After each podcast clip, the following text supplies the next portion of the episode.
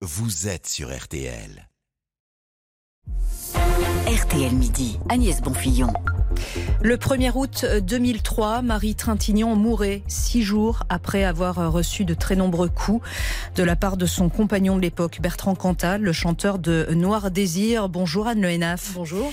20 ans après, parce que les choses ont peut-être, peut-être enfin un peu évolué, il est effarant de voir comme nous, les médias, nous parlions de ce féminicide à l'époque. Oui, le mot féminicide d'ailleurs n'est pas du tout utilisé euh, il y a 20 ans. La presse parle alors plutôt de crime passionnel, d'une dispute qui dégénère, pas tout à fait aidé au début en tout cas, parce qu'on apprend peu à peu les circonstances hein, de la mort de Marie Trintignant, puisque Bertrand Cantat, qui l'a frappé, est le seul témoin. Selon la version du chanteur, l'actrice se serait cognée à un radiateur le soir du drame, après donc la violente dispute. Le leader du groupe Noir Désir, sous l'emprise de l'alcool, l'aurait alors frappé ou poussé, lui causant une grave blessure à la tête. Alors, accident ou violence intentionnelle, une enquête a été ouverte par la justice lituanienne qui doit entendre le chanteur dans les prochaines heures. Alors ensuite, le rapport d'autopsie sera beaucoup plus clair. Un 19 coups violents, dont 7 au visage, le nez cassé. Mais 7 mois plus tard, lors du procès du chanteur à Vinus, on peut encore lire dans la presse le procès d'une passion folle et tragique. En une de Paris Match, on voit Marie Trintignant qui est, je cite, victime de la passion. Et puis il y a ce titre à la une d'un grand journal français, le jour de l'ouverture du procès, crime passionnel ou coup volontaire, point d'interrogation.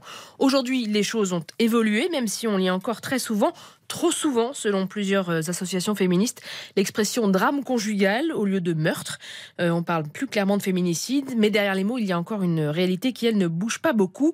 Le nombre de femmes tuées par leur mari ou par leur ex chaque année. En 2022, elles ont été 113 et ce triste compteur est déjà à 63 victimes en ce 1er août. Merci beaucoup Anne Le Vous restez avec moi pour accueillir Christelle Tarot. Bonjour madame.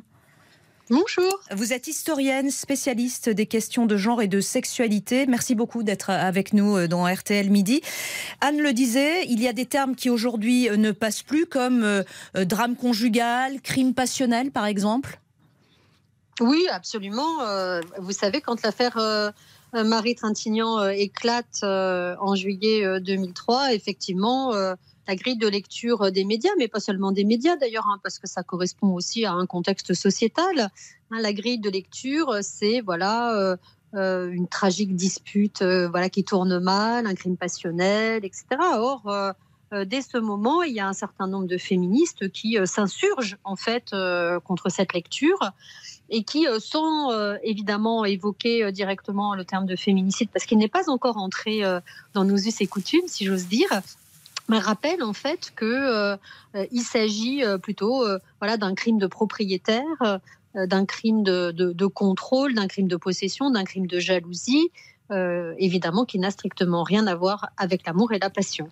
Ah, en quoi la mort de Marie Trintignant a peut-être aidé hein, à éveiller les consciences? Ben, en fait, euh, quand on parle de, féminicide euh, à l'époque, en, particulier dans la rubrique faits divers, qu'il s'agisse de la presse nationale ou de la presse locale, régionale, euh, on évoque toujours ces cas dans un certain type de milieu, dans un certain type de contexte. et donc le, cas Marie Trintignant bien, fait comprendre, euh, évidemment, à la société française que finalement, le féminicide, c'est tout le monde. Que ça touche euh, toutes les classes d'âge, tous les milieux sociaux euh, professionnels, tous les, toutes les confessions religieuses, toutes les couleurs de peau, etc. Et c'est un électrochoc en réalité, parce que, comme vous le savez, Marie Trintignant appartient à un milieu qui est celui du cinéma français. Euh, et donc, euh, on n'imagine pas en fait que ça puisse se passer euh, dans ce type de milieu. Or, ça se passe bien sûr comme dans tous les autres milieux. Donc, ça, produit un électrochoc dans la, dans la société. Et du coup, c'est le début d'une réflexion, d'une prise de conscience, mais aussi d'une réflexion qui va nous mener, 20 ans plus tard, à reconnaître ce qui s'est vraiment passé à Vilnius, c'est-à-dire le fait d'exécuter une femme parce qu'elle est une femme, évidemment.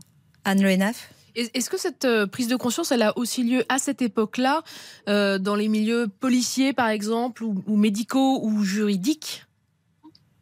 Bah non, je crois que euh, effectivement, on est au début de quelque chose à ce moment-là. Alors je ne dis pas qu'il n'y a pas de manière marginale des policiers, des juges, des médecins, en particulier des médecins légistes, qui, Mhm. qui prennent conscience de la gravité de ce qui est en train de se passer, mais ça reste quand même très épiphénoménal.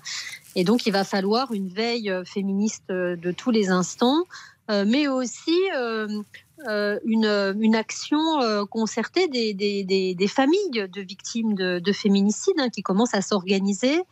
Euh, et évidemment, euh, plusieurs d'entre elles ont été extrêmement importantes en fait euh, dans, la prise en compte de, ce crime de féminicide. Je pense notamment à Sandrine Boucher, mais il y en a bien d'autres évidemment.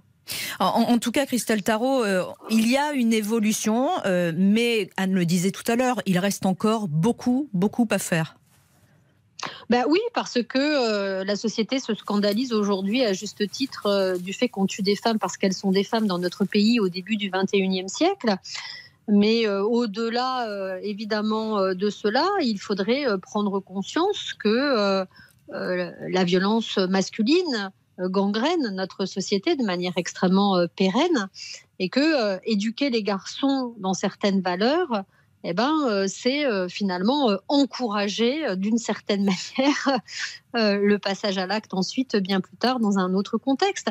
Donc il faut qu'on prenne conscience de cela et que l'ensemble de la société s'engage dans un, dans, un, dans un projet de société qui soit un projet de société d'égalité réelle entre les femmes et les hommes.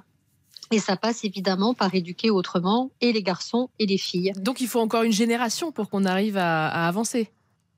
Bah, une génération, je me trouve très optimiste.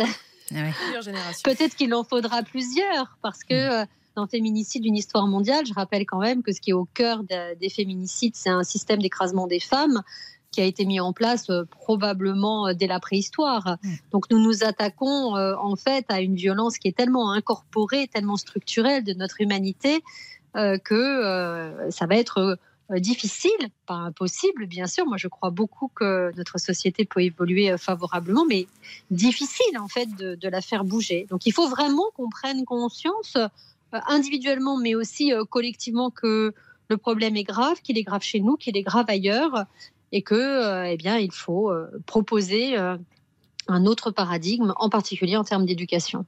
Merci infiniment Christelle Tarot d'avoir été euh, l'invitée de RTL euh, Midi. Je rappelle que vous êtes historienne, spécialiste des questions de genre et de, et, de sexualité. Euh, Vous êtes auteur d'un livre, hein, Le féminicide, une histoire mondiale à lire absolument.